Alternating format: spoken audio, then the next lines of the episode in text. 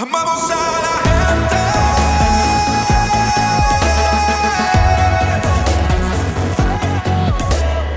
Dios les bendiga. Una vez más agradezco muchísimo la oportunidad de estar en este lugar.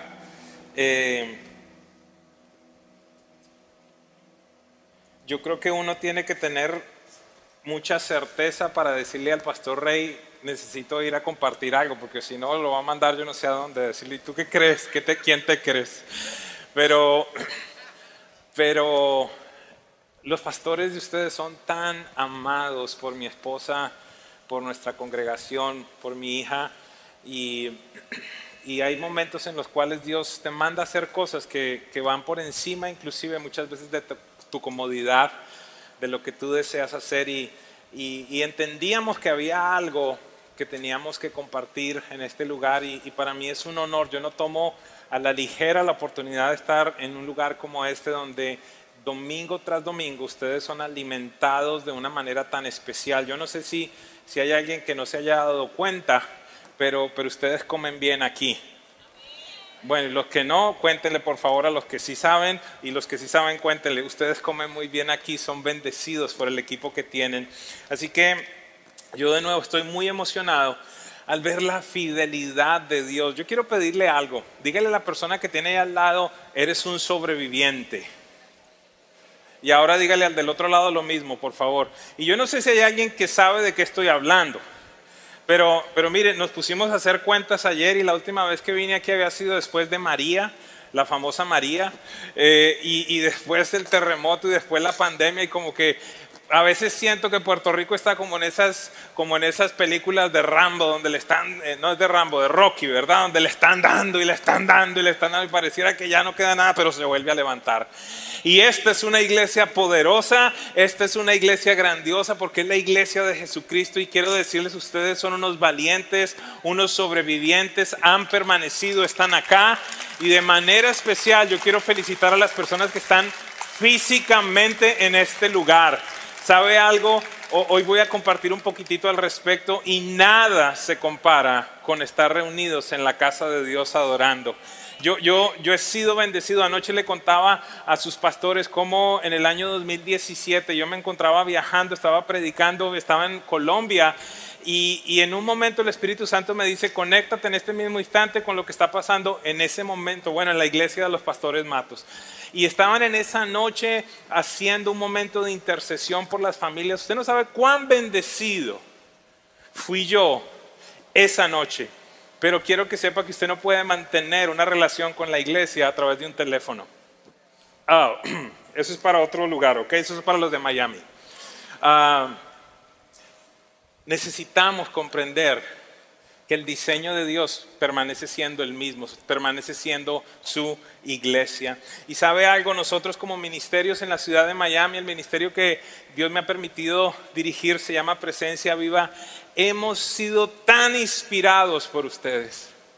En el año 17 que vinimos acá, estábamos en ese proceso de soñar, de decir, uh, Señor, queremos uh, comprar un lugar para ti, queremos tener un lugar en donde podamos estar como familias, consagrándonos, entrenándonos, capacitándonos y el empezar a caminar en medio de este edificio, el escuchar las historias causaron, yo creo, lo que le sucedió a, María con Miriam allí, que los bebés saltaron allí cuando se encontraron. Algo dentro de mí se activó y empecé a entender que mi Padre Celestial era el mismo Padre que tenían los pastores y que si lo estaba haciendo con ellos, lo podía hacer conmigo. Y hay alguien en este lugar que necesita entender que Dios no tiene favoritos que si lo ha hecho con alguien que tú conoces, lo va a hacer contigo, que quizás le puedes preguntar a esa persona y qué fue lo que tú hiciste. Y posiblemente entenderás que hay prácticas que tienes que involucrar en tu vida para que entonces obtengas nuevos resultados. Pero nuestro Padre es un Padre bueno. Y emprendimos este proceso de caminar por fe, una, congregación que para ese momento tenía seis años únicamente en la ciudad de Miami y, creyéndole a Dios, pensando que Él podía hacer cosas grandes con nosotros. Y, sabe algo, es evidente que al igual que ustedes hemos tenido que enfrentar momentos que no han sido nada sencillos, han sido momentos difíciles, han sido momentos de incertidumbre. Yo no sé si hay alguien que se relacione conmigo yo soy el único que se ha sentido con incertidumbre. Bueno, y los otros me tienen que decir cómo hicieron para no tener incertidumbre. ¿Y qué pasará? ¿Y cómo sucederá? Mandamos a nuestro equipo en el, en el 2020 a la, a la iglesia, de la iglesia a la casa, diciéndoles, no se preocupen, esto dura dos semanas y vamos a regresar a reunirnos. Y fueron dos, tres, cuatro, cinco, seis, yo no sé cuántas semanas. Y en el caso nuestro estuvimos nueve meses donde no teníamos ni siquiera edificio en donde reunirnos en un ámbito como este. Le decía a los pastores que yo me paraba frente a la cámara esperando que hubiese alguien al otro lado viendo lo que estaba sucediendo. Hemos tenido que enfrentar muerte de seres queridos. El año pasado no fue un año nada sencillo para mí. Uno de los pastores de mi equipo eh, pasó a la presencia de Dios. Hacia el mediados de año tuve que estar allí también en el momento en el que mi hermano de sangre fue enterrado y hacia el final del año murió quien había sido nuestro pastor por muchos años. Un año de mucha pérdida, un año de, de dificultades, un año de enfermedad, de muerte, de temor, pero por eso esta mañana quiero decirles, si estamos vivos es porque el propósito de Dios aún no ha terminado en nuestras vidas. Hay algo que queda pendiente por hacer. Hay una asignación que no, no ha terminado y por esa razón tú y yo estamos en este lugar y me gustaría si alguien puede decir conmigo algo. Diga amén, diga ush, diga, diga algo si usted cree. Porque quiero decirle algo, si no hay razones para vivir, entonces ¿para qué sigues acá? Hay mucho por hacer. Hay mucho por hacer. La obra de Dios aún no ha concluido en nosotros. Quiero, quiero decirle que después de esa visita el Señor nos dio la oportunidad en fe de, empezar un proceso de firmar un contrato de un, un local grande, quizás no tan grande como este, pero para nosotros era un gigante. Cuando empezamos en presencia viva, alguien, alguien necesita escuchar esto. Dios me dio tres instrucciones en el área financiera dentro de muchas otras cosas que me habló. Pero en las finanzas Él me dio tres instrucciones claras para mi vida y para el ministerio. Me dijo, número uno, no se endeuden. Número dos, no manipule con las finanzas. Y número tres, sea generoso. ¿Y cómo se interpreta eso en el diario vivir de presencia viva? Que hemos tratado de cumplir con esto que Dios nos ha dicho, en los compromisos financieros que hemos entrado, son porque verdaderamente son adecuados, son eh, eh, para nosotros beneficiosos, número uno. Número dos, cuando Dios me habló de no manipular con el ámbito de las finanzas, entendí de parte de Dios que nuestro ministerio no tendría momentos en nuestras reuniones, cultos o servicios para motivar, inspirar enseñar o permítame decirlo, manipular para que la gente diera. ¿Qué significa eso? Ayer me preguntaba un pastor, pero ustedes cómo recogen los diezmos, ustedes cómo recogen las ofrendas y le tuve que decir, nunca lo hacemos. ¿Qué significa eso? Que algunas de las visitas que van a nuestra congregación al final de la reunión se me aproximan y me dicen, pastor, se les olvidó pedir los diezmos. Y yo le tengo que contestar siempre, aquí no los pedimos. Si deseas, puedes ir a la parte de atrás. Allí hay un cofre donde puedes dejar tu donación, tus diezmos, tus ofrendas. Puedes hacerlo de manera electrónica. Esa fue una orden que Dios me dio a mí. Yo no estoy predicando esto como una doctrina para la iglesia. Algunas personas me preguntan, ¿y es que tú no crees en los diezmos, no crees en las ofrendas? Yo le puedo decir al respecto. Pero lo que le quiero decir es que Dios me dijo, sal de deudas, no manipules y sé generoso. Y he tenido la convicción, y esto lo predico donde quiera que Dios me ha llevado, que si papi invita, papi paga. ¿Y por qué le digo esto? Si, si, quiere, si quiere, aplauda de verdad o aplauda. Ese aplauso de golf es como chistoso. No es para mí. Usted sabe cómo es el aplauso de golf, ¿verdad? Es eso. ¿Si han ido o han visto alguna vez el golf? Y entonces empezamos un proceso de creerle a Dios y comprar un edificio que nos costó 3 millones de dólares y empezar un proceso de construcción que fueron otros 3 millones de dólares. Y, hoy quiero, le pedí permiso al pastor para mostrarles un poquitito lo que ha sido nuestra historia y, y quisiera compartir eh, desde el momento en el que fuimos a ver por primera vez el edificio hasta el momento en el que invitamos a la iglesia para, para que pudieran entrar a ese lugar, pudiéramos orar en ese lugar y después empezamos a destruir porque tocó destruir absolutamente todo para volver a comenzar y quisiera mostrarles lo que significa hoy presencia viva. Así que les voy a compartir un video por un momento, por favor.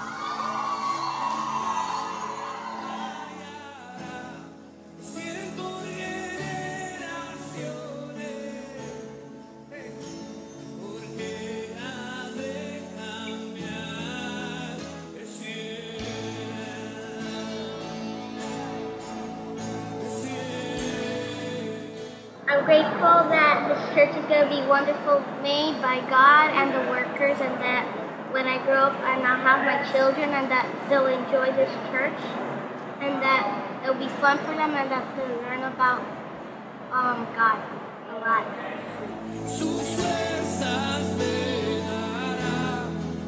¿Sabían que debajo de donde estoy hay villas?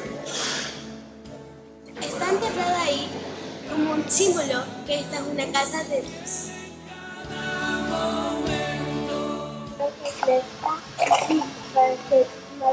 Las personas um, crean en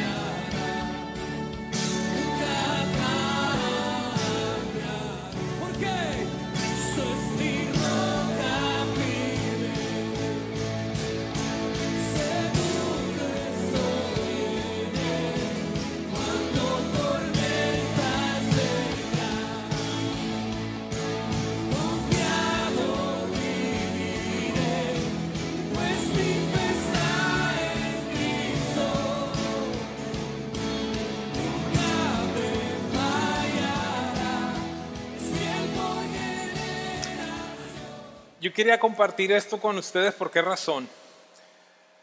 Porque tantas personas nos llamaban a decir, ustedes están locos. ¿Cómo cuando las personas están cerrando los negocios, las iglesias están devolviendo los edificios? ¿Cómo cuando la gente está despidiendo a sus empleados, ustedes están construyendo un edificio? Y sabe algo, es ilógico. Sabe algo, es ese Dios que está puesto ahí en esa pared que dice que creemos en un Dios sobrenatural. Él lo ha hecho, Él lo hizo y en este día simplemente quiero venir a decirlo. Si lo hizo con nosotros, lo va a hacer con ustedes, lo va a hacer con cada uno de ustedes en cualquier ámbito que estén enfrentando. ¿Sabe algo? Algunas personas, me acuerdo un hombre que en algún momento me pidió una cita y me dijo, ¿y usted para qué está construyendo un edificio tan grande? ¿No será que es por su ego que lo está construyendo? Y yo, le decía, si supieras que lo que está sucediendo es que mi ego está siendo destruido. Porque llegan instantes en los que te sientes tan incapaz, tan impotente. Por años fui el director de organizaciones, de multinacionales, y era, entre comillas, más sencillo establecer presupuestos, hacer ofertas, bajar los precios, conseguir mejores productos, y entonces se veían mejores resultados. Pero cuando Dios le manda a un hombre, a una mujer a levantar una casa para él, ¿qué rebajas va a hacer? ¿Qué promociones va a hacer? ¿Qué nuevos productos va a ofrecer? sino tan solo confiar en que el pueblo va a escuchar y va a responder a lo que Dios les ha mandado hacer. No hay otra opción. Por esa razón, en este día yo quiero estar en este lugar para dejarles saber algo. El tema del día de hoy se llama Por amor a la casa de Dios. Y el punto número uno que quiero compartir con ustedes es la iglesia. Y el apóstol Pablo le escribe a su hijo ministerial, a Timoteo, algo que es muy poderoso y que será el punto fundamental de lo que quiero compartir con ustedes. Déjeme decirle lo siguiente, al leer esta escritura algunos meses atrás, yo sentí que era el mismo Jesús, no Pablo, sino Jesús hablándole a su iglesia. Es decir, permíteme exponerte algo. No, no, no tomes este verso como simplemente el apóstol Pablo hablándole a Timoteo. Escucha la voz de tu Señor hablándote en este día. Pablo le dice a Timoteo, aunque espero verte pronto, yo no sé si hay alguien que haya sentido que vamos a ver pronto cara a cara a nuestro rey. Aunque espero verte pronto, te escribo estas cosas ahora. Escúchame iglesia, para que si me retraso, desde pequeño he escuchado Jesús viene pronto, pero nunca había visto todas las señales que estoy viendo en este tiempo. Nunca he visto todo lo que está pasando y nunca, quiero ser muy honesto, a pesar de que tengo muchos años en el ministerio, nunca en mi oración había estado tan presente el clamor para que Cristo regrese. No por escapar, sino por un anhelo genuino de ver todas las cosas completas en Él. Y Pablo le dice a Timoteo, para que si acaso me retraso, sepas cómo deben comportarse las personas en la familia de Dios. Escúcheme con atención. Esta es la iglesia del Dios viviente, columna y fundamento de la verdad. Pablo le dice a Timoteo, y hoy creo que Jesús nos está recordando, la iglesia mi iglesia, dice Jesús, aquella por la que di mi vida, es columna y fundamento de la verdad. ¿Y qué tiene que ver eso contigo y conmigo? Yo me imagino que si usted es un cristiano normal, y permítame utilizar ese término, si usted es una persona que lee la Biblia y que vive como la Biblia dice, seguramente usted está tan impactado como yo respecto a la decadencia social que estamos viviendo. Seguramente usted ve cómo hoy lo que la Biblia advertía lo estamos viendo, que a lo bueno se le dice malo y a lo malo bueno, que ahora se celebra la inmoralidad, pero aquel que predica la palabra se condena y se persigue. Al menos pasa en Miami, parece que acá en Puerto Rico no. El libertinaje, el suicidio, el divorcio, las adicciones, la inmoralidad, la corrupción, la injusticia son alarmantes. ¿Y qué tiene que ver eso con nosotros? ¿Qué tiene que ver contigo? ¿Qué tiene que ver conmigo? Que quiero decirte algo. Necesitamos dimensionar en este día las palabras del apóstol Pablo porque él dice, y Jesús nos lo recuerda, que la iglesia es columna y fundamento de la verdad. ¿A dónde voy con esto? Que no hay gobierno que sea fundamento y columna de la verdad, no hay empresa que sea fundamento y columna de la verdad, los medios de comunicación no, no son columna y fundamento de la verdad, las escuelas, las universidades, los colegios no son columna y fundamento de la verdad. Solo existe un organismo sobre la tierra que es columna y fundamento de la verdad y es la iglesia de Jesucristo.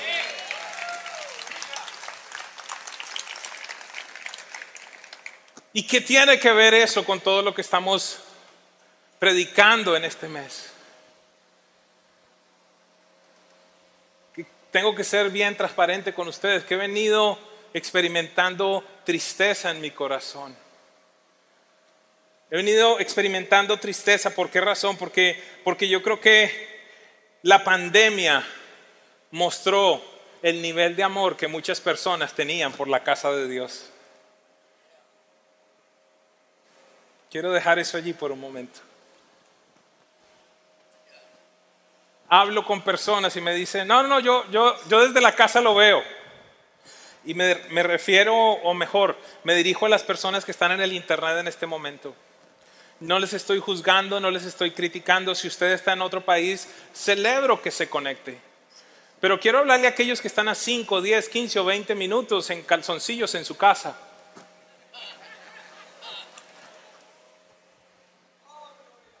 Quiero hablarle a esos padres que están levantando hijos sin concepto de iglesia en su casa.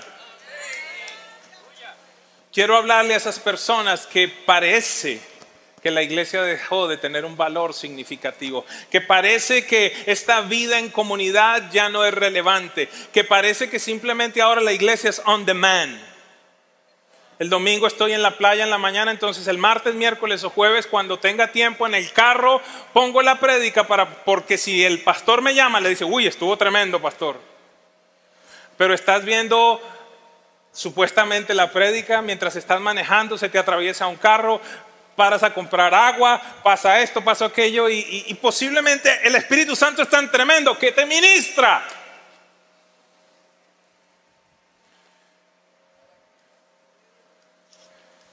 Y yo le tengo que ser honesto, si fuera por mí, si fuera por mí, no hubiera hecho la inversión que hice ahora en cámaras, en internet, en todo lo que estamos cada vez más avanzando en tecnología. Yo digo, ¿será que esto es para alcanzar a los no alcanzados o para alcanzar a los vagos que no quieren venir? No sé si me vuelvan a invitar, perdón. De nuevo, si tú tienes una condición, quédate en casa. Si hay limitantes, quédate en casa. Pero no reemplaces, por favor, esta vida en comunidad simplemente pensando que en un teléfono o que en un televisor estás congregándote.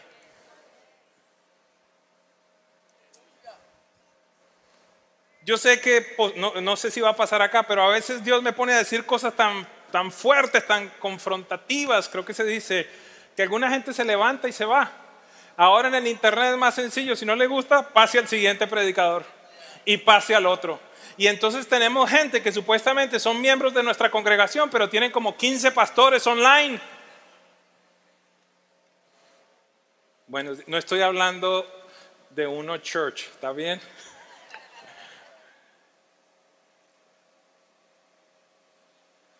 Parece que la iglesia ya no tiene valor para muchas personas.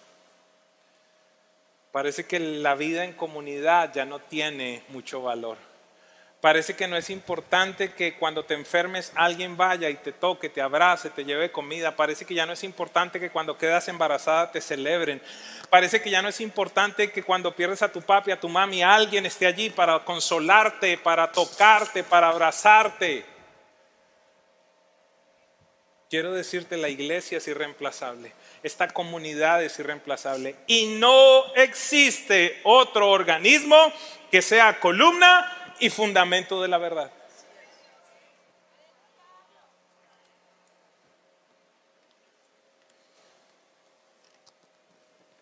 Y una de las cosas que más me ha sorprendido es que esta pandemia causó que gente que era columna financiera de la iglesia ahora se han convertido en cristianos filantrópicos. Que entonces ahora están buscando causas en donde dar el dinero que antes daban a la iglesia. Claro, como ya no van a la iglesia, como ya perdieron el valor de la iglesia, entonces ahora simplemente yo doy donde más se me mueve mi alma. Hay personas que antes, en otros momentos, eran columna financiera de la iglesia y ahora terceros han determinado cuánto usted tiene que dar a la iglesia. Ahora es su contador, su asesor o los impuestos los que determinan cuánto usted tiene que dar a la iglesia cuando Dios ha sido el que tiene desde el principio el qué, el cómo, el dónde y de qué manera darlo. Hay mucho silencio. Nada puede reemplazar la iglesia.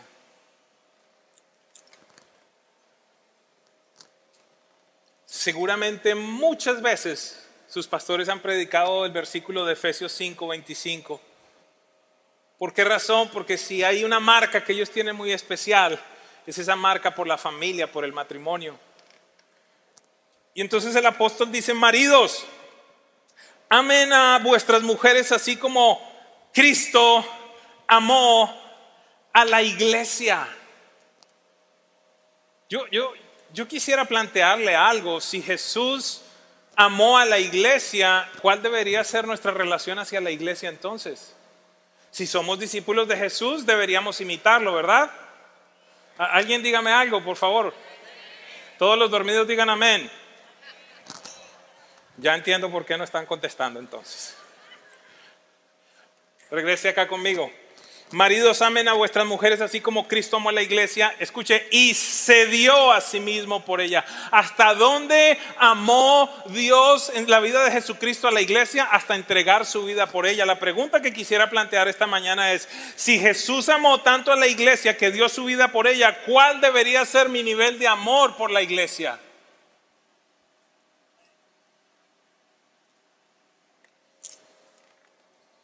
Y aquello que tú amas vas a cuidar. Y aquello que tú amas le vas a invertir dinero. Aquello que tú amas vas a dedicar tu corazón a eso. Existieron dos tipos de personas con las cuales Jesús se relacionó en su ministerio. Y por un momento, en el segundo punto, quiero hablarle de momentos específicos en los que Jesús se encontró con extranjeros. Escúcheme, no con judíos, con extranjeros.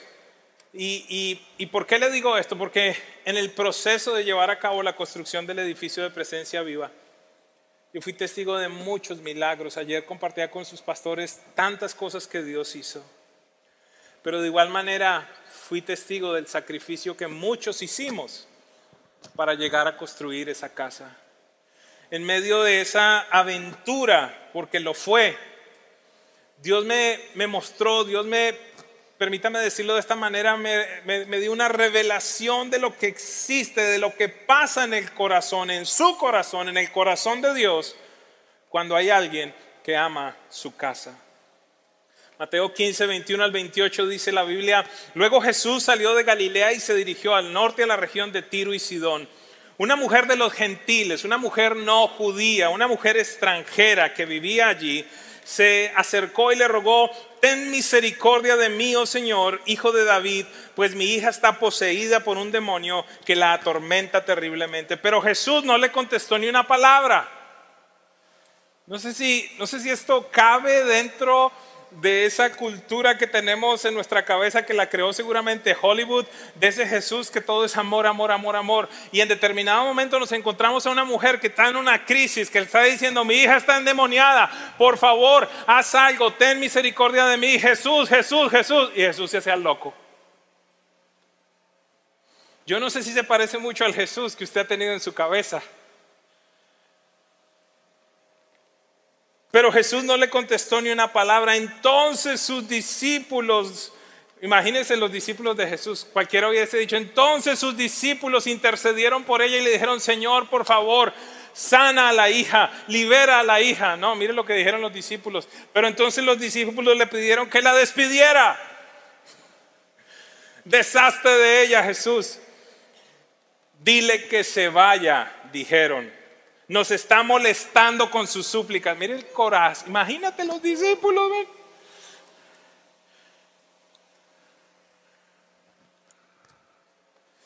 Entonces Jesús le dijo a la mujer, ¿están listos?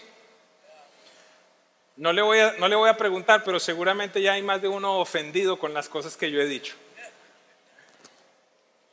¿Por qué le digo eso? Escúcheme, mire, míreme acá con atención. Entonces Jesús le dijo a la mujer, fui enviado para ayudar solamente a las ovejas perdidas de Dios, el pueblo de Israel. Ella se acercó y lo adoró y le rogó una vez más, Señor, ayúdame. Yo no sé si usted puede tener esa imagen, una mujer, yo no sé si usted ha tenido un hijo enfermo, pero mire, cuando uno tiene un hijo enfermo parece que el nivel de intercesión va a otra dimensión. Y esta mujer le está suplicando a Jesús. Jesús no le hace caso. Los discípulos le dicen, ¿sabes qué? Mándala, ya no, nos están molestando. Jesús le dice, ¿sabes qué? Es que yo no vine a los extranjeros, solamente vine a los judíos. Y esta mujer dice que se arrodilla y le suplica, por favor, ten compasión de mí, ayúdame. Uno pudiera decir ante eso, Jesús cambió. Jesús le respondió, no está bien tomar la comida de los hijos y arrojársela a los perros. Diga conmigo, ouch. Diga conmigo, diga conmigo, ouch. No me hace caso. Me dice en la cara que no soy digna de él porque no soy judía y encima me trata de perra. Perdón, es lo que dice allí, estoy siendo bíblico. Imagínese usted venir a hablarle al pastor y que el pastor le trata de esa manera, ¿cómo se sentiría usted?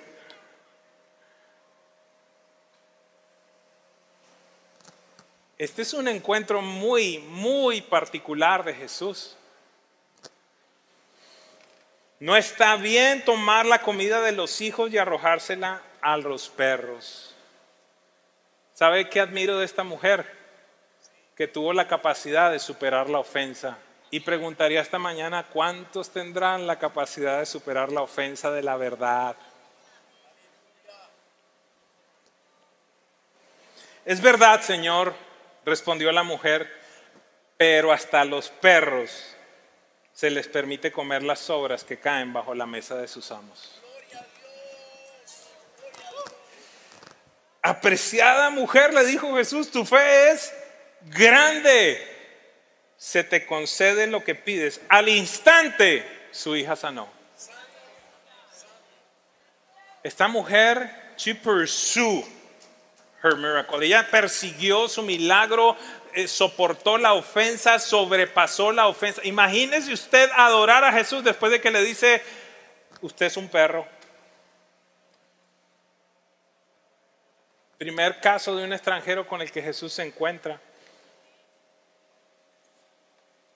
Segundo caso, Lucas 7, 1 al 7 dice, cuando Jesús terminó de decir todo lo que la gente, toda la gente regresó a Capernaum, en ese tiempo, un apreciado esclavo de un oficial romano estaba enfermo y a punto de morir.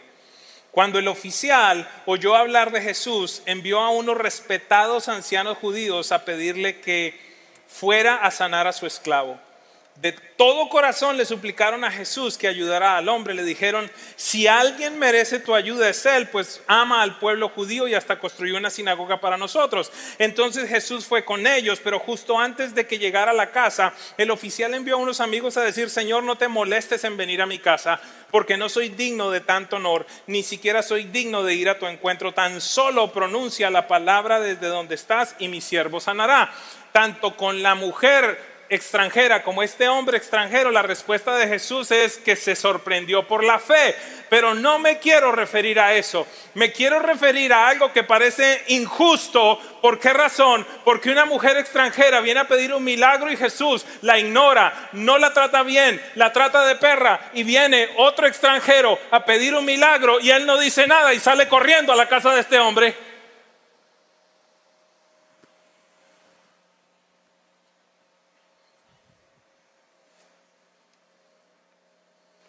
Y ese día Jesús no tenía problema en que ese hombre fuera extranjero. Y a ese hombre no le dice que él vino solamente a las ovejas de Israel. Y a ese hombre no le dice que no está bien dar la comida de los hijos a los perros. No lo entiendo. No entiendo, Señor, si tú siendo justo, ¿por qué razón, a mi manera de ver, obras injustamente con estas dos personas?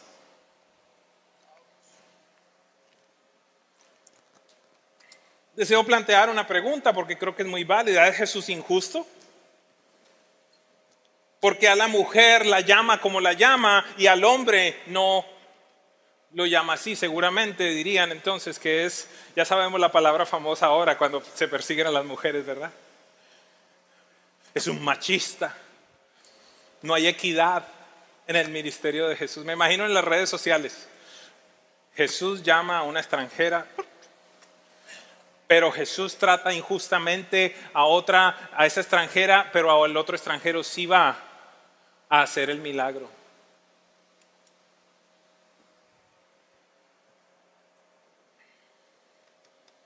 ¿Por qué se niega inicialmente a hacerle el milagro a la mujer y al hombre no? ¿Saben algo? Los versos 4 y 5 nos dan la respuesta. Y desde ahora quiero aclararle algo.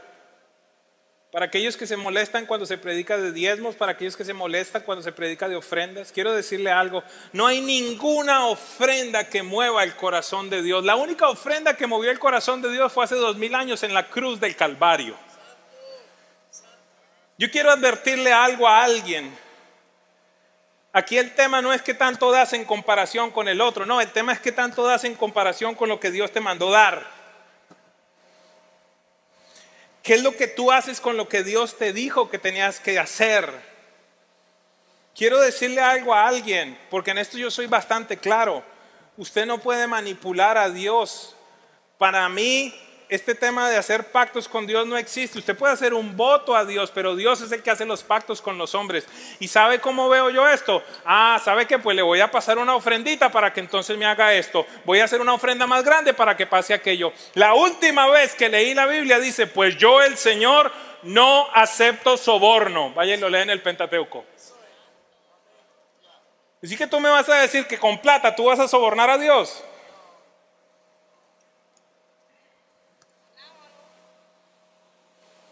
Ah, pero el corazón de Dios se mueve con la gente que le honra. E- e- Es esa dualidad. Entonces quiero aclarar esto, porque de pronto alguno dice, ah, claro, pero es que lo que pasa entonces es que aquel tenía más recursos y por eso Jesús fue... No, no, no, no, no. Mire, el versículo 4 y 5 nos dan la respuesta de por qué razón Jesús hizo lo que hizo. Vuelvo a leerlo. En ese tiempo, un apreciado esclavo de un oficial romano estaba enfermo y a punto de morir. Cuando el oficial oyó hablar de Jesús, envió a unos respetados ancianos judíos a pedirle que fuera a sanar al esclavo. Verso 4.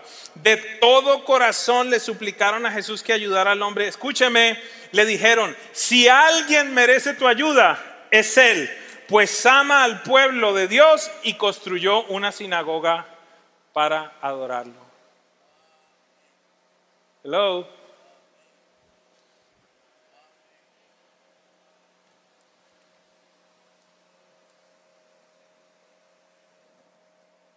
Jesús ahí no dijo, no vine a los de Israel, no dijo, no está bien darle el pan a los perros. Jesús dijo, ¿a dónde voy? No sé si hay alguien que esté comprendiendo en este día lo que significa para Dios cuando hay alguien que se compromete con su casa. Este hombre era un extranjero, ni siquiera era judío, pero por alguna razón llegó a amar tanto el pueblo judío y tanto a Dios que dice, ¿saben algo? Les voy a construir una casa donde ustedes adoren a su Dios. Y eso causa que Jesús no diga nada, sino que lo único que dice es para dónde voy, en dónde tengo que hacer el milagro.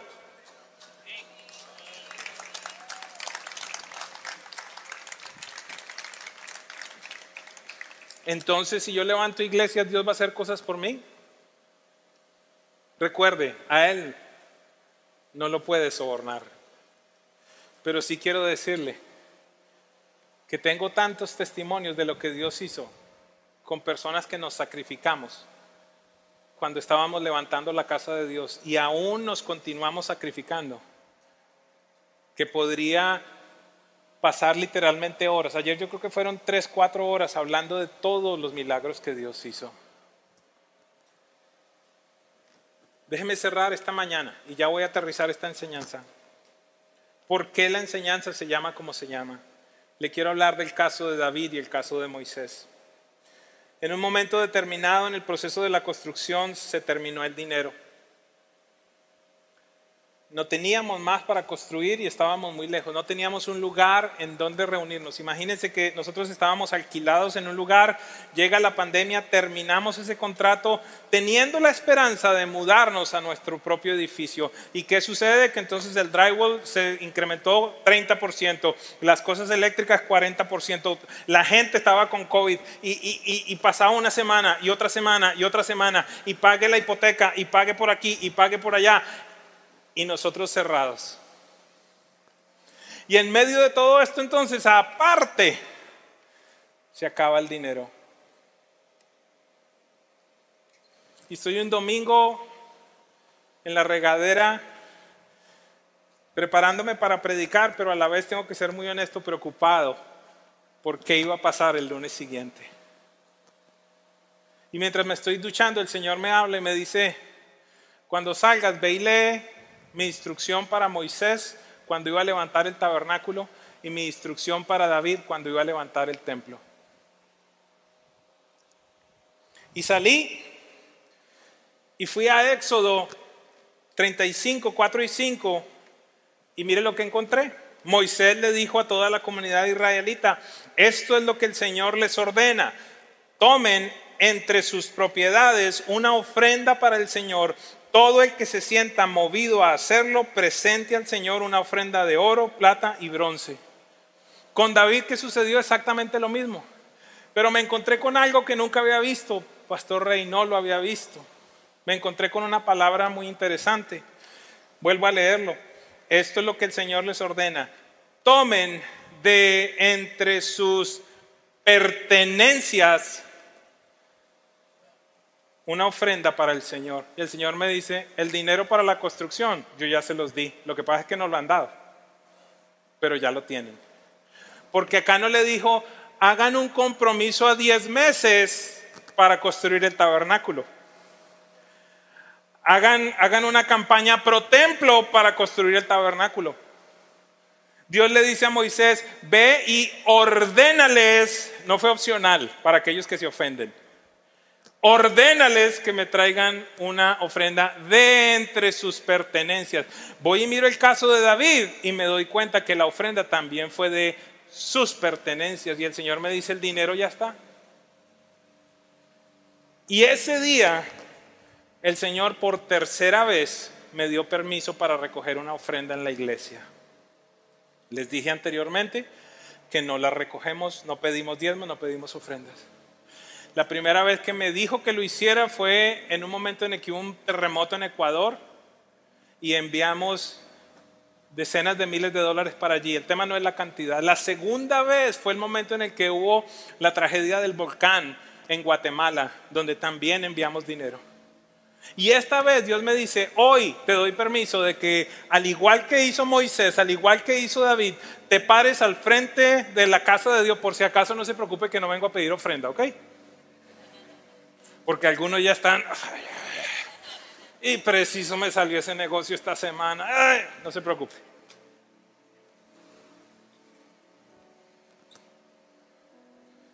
Te doy permiso para que lo hagas. Salí de mi cuarto emocionado a decirle a mi esposa, mi amor, el Señor ya me dijo que el dinero estaba allí. Me voy a la iglesia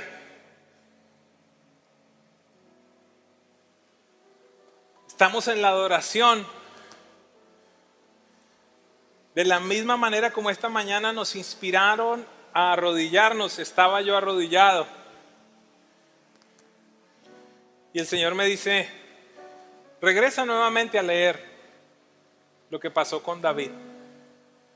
Y estoy allí arrodillado, abro mi teléfono y empiezo a leer Primera de Crónicas 29, 2, 5 y dice lo siguiente, con todas mis fuerzas yo he preparado todo para la casa de mi Dios. Oro para los objetos de oro, plata para los objetos de plata, bronce para los objetos de bronce, hierro para los de hierro, madera para los de madera, además piedras de ónice, piedras preciosas, piedras negras, piedras de diversos colores, toda clase de piedras preciosas, piedras de mármol en abundancia. Además de todo lo que he preparado para la casa del santuario, es tan grande mi afecto por la casa de mi Dios que, de mi tesoro particular tengo guardado oro y plata y lo voy a dar para la casa de mi Dios. Cien mil kilos de oro, oro de Ofir, treinta mil kilos de plata refinada para recubrir las paredes de los edificios, oro para los objetos de oro, plata para los objetos de plata y para toda obra que deban hacer los artícipes. ¿Quién más quiere presentar hoy una ofrenda voluntaria al Señor? Es la pregunta de David. Sin embargo, ese día yo estaba leyendo de la nueva versión internacional y se la quiero leer en este día. Primera de Crónicas 29, 3 al 5. Dice lo siguiente.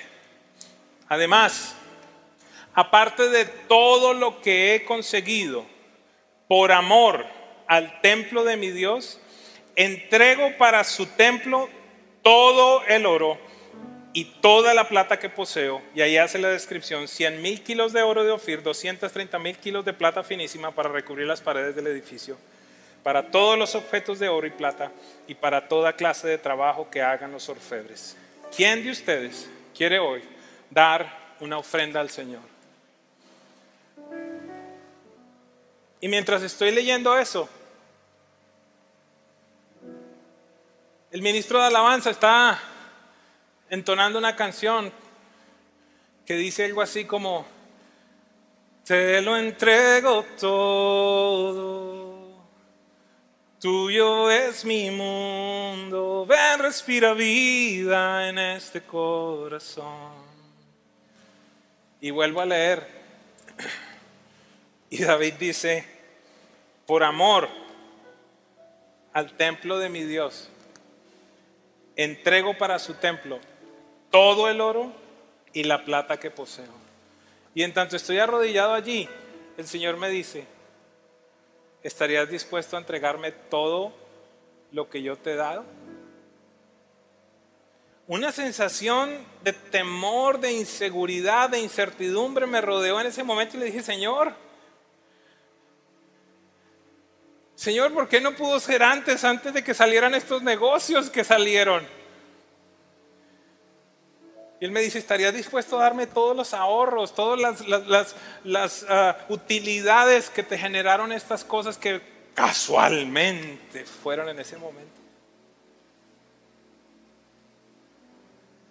Años atrás Dios me había hecho esa invitación un día, pero había una diferencia, que ese día lo único que teníamos en la cuenta era 1.300 dólares. Y ese día lo dimos con mi esposa muchos, muchos, muchos años atrás. Esta vez tocaba agregarle muchos ceros. Y yo le decía, me da, me da miedo, Señor, ¿y, ¿y qué va a pasar con la educación de mi hija? ¿Y qué va a pasar con... Habíamos pensado remodelar la casa, Señor, habíamos tantos proyectos, habíamos, queríamos ir a este lugar, queríamos... Y él de una manera tan amorosa me decías, ¿estarías dispuesto a volver a empezar? Y entonces yo estaba allí diciendo, Señor, pero es que yo le he hablado a la gente que hay que tener seis meses de fondo de emergencia y él solo me decía, ¿estarías dispuesto a volver a comenzar? Y lleno de lágrimas le tuve que decir, sí, estoy dispuesto. Me da miedo, pero estoy dispuesto.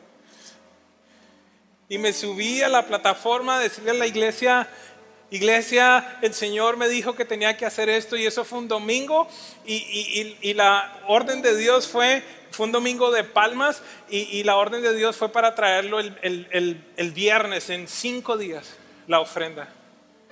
Y mientras yo estoy allí me agarro al púlpito muy fuerte y le digo, mi amor, en la casa hablamos. Mi cielo, Dios me habló algo, en la casa hablamos. Qué bueno que yo tengo una mujer que es generosa. Qué bueno que yo tengo una mujer que me dice, "Mi- si Dios te lo habló, hagámoslo ya de una, no te preocupes. Él lo ha hecho antes, lo va a hacer nuevamente.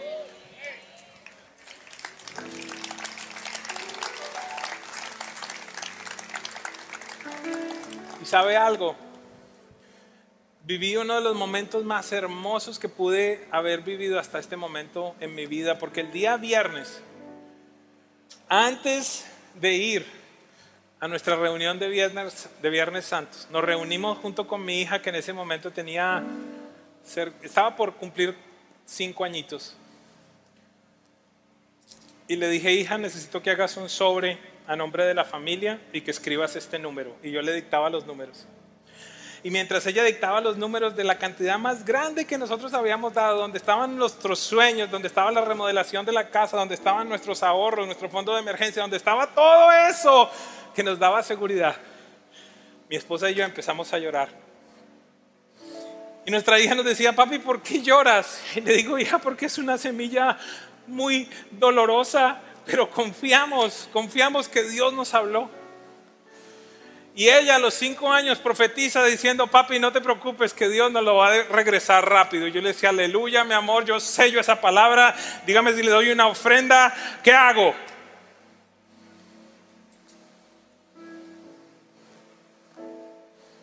Y Dios usó a esa niña en ese momento para dejarme saber algo que alguien tiene que saber. Cuando existen momentos en los que Dios te pide algo que es inusual, lo primero que Satanás va a hacer en tu vida es pensar, te va a poner el pensamiento de que nunca más vas a volver a ver eso, te va a hacer dudar de la bondad de Dios.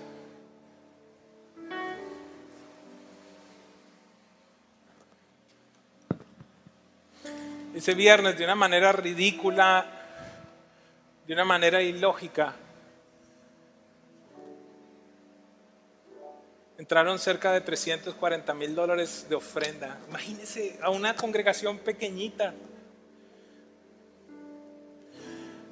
El tema por el que le digo el número es para que vea que Dios obra de una manera impresionante, que, que Dios lo puede hacer contigo, que, que van a haber instantes en los que quizás tenemos que tomar pasos dolorosos. Quiero decirte que Dios se ha encargado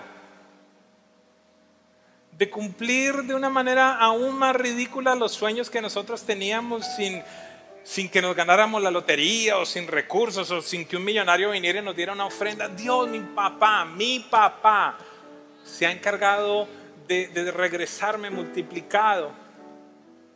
No tan solo con salud, con felicidad. Usted sabe lo que es que mi hija tiene ocho años y este miércoles Dios me dio el honor y el privilegio de imponer mis manos sobre ella y que fuera bautizada con el Espíritu Santo y empezar a orar en lenguas. ¿Cuánto pagas por eso?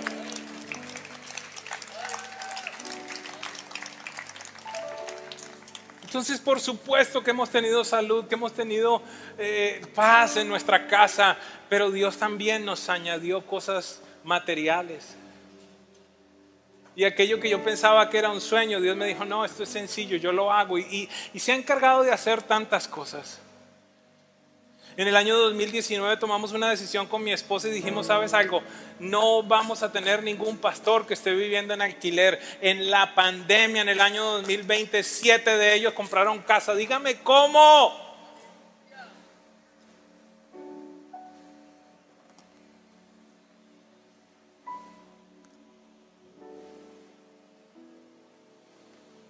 Yo por mi parte, por amor a la casa de mi Dios, doy todo mi oro y toda mi plata.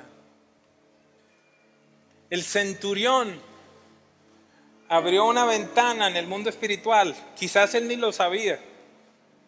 Dice, yo voy a construir una casa donde, donde alaben a Dios. Y Jesús nos refutó el ir a visitar su casa con milagro. Esta es una mañana en la que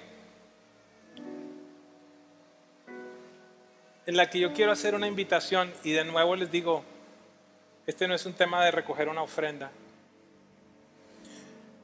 Quiero decirle que me cohibo a recoger ofrendas cuando predico de estas cosas porque muchas veces la gente emocionalmente responde.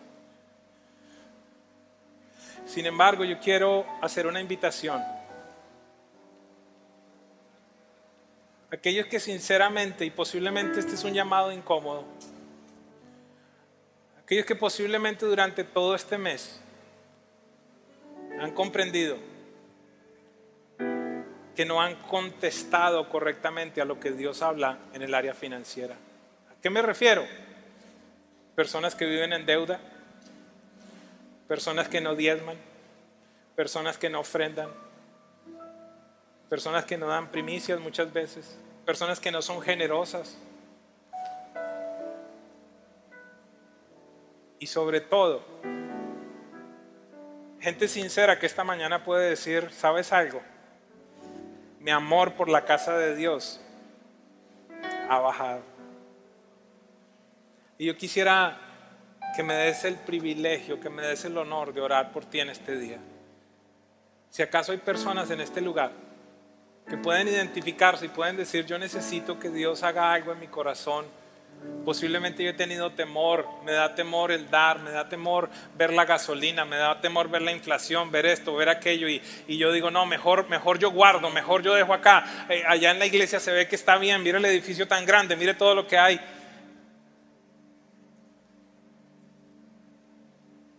Yo quiero pedirte que me acompañes a orar esta mañana.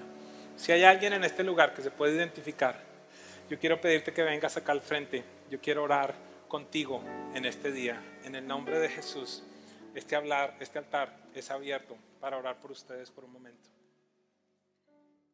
Gracias por ser parte de nuestra sección de podcast de Uno Church. Puedes seguirnos en todas las plataformas digitales. Si desea brindar alguna generosidad, puede hacerlo a través de paypal.me slash catacumba 5 app Church Center Catacumba 5. Puedes enviar tu donación a Catacumba 5 RR05 Box 24800 Añasco, Puerto Rico 00610 y ATH Móvil Business slash Catacumba 5. Gracias por creer y ser parte de llevar el Evangelio hacia el mundo a través de tu generosidad.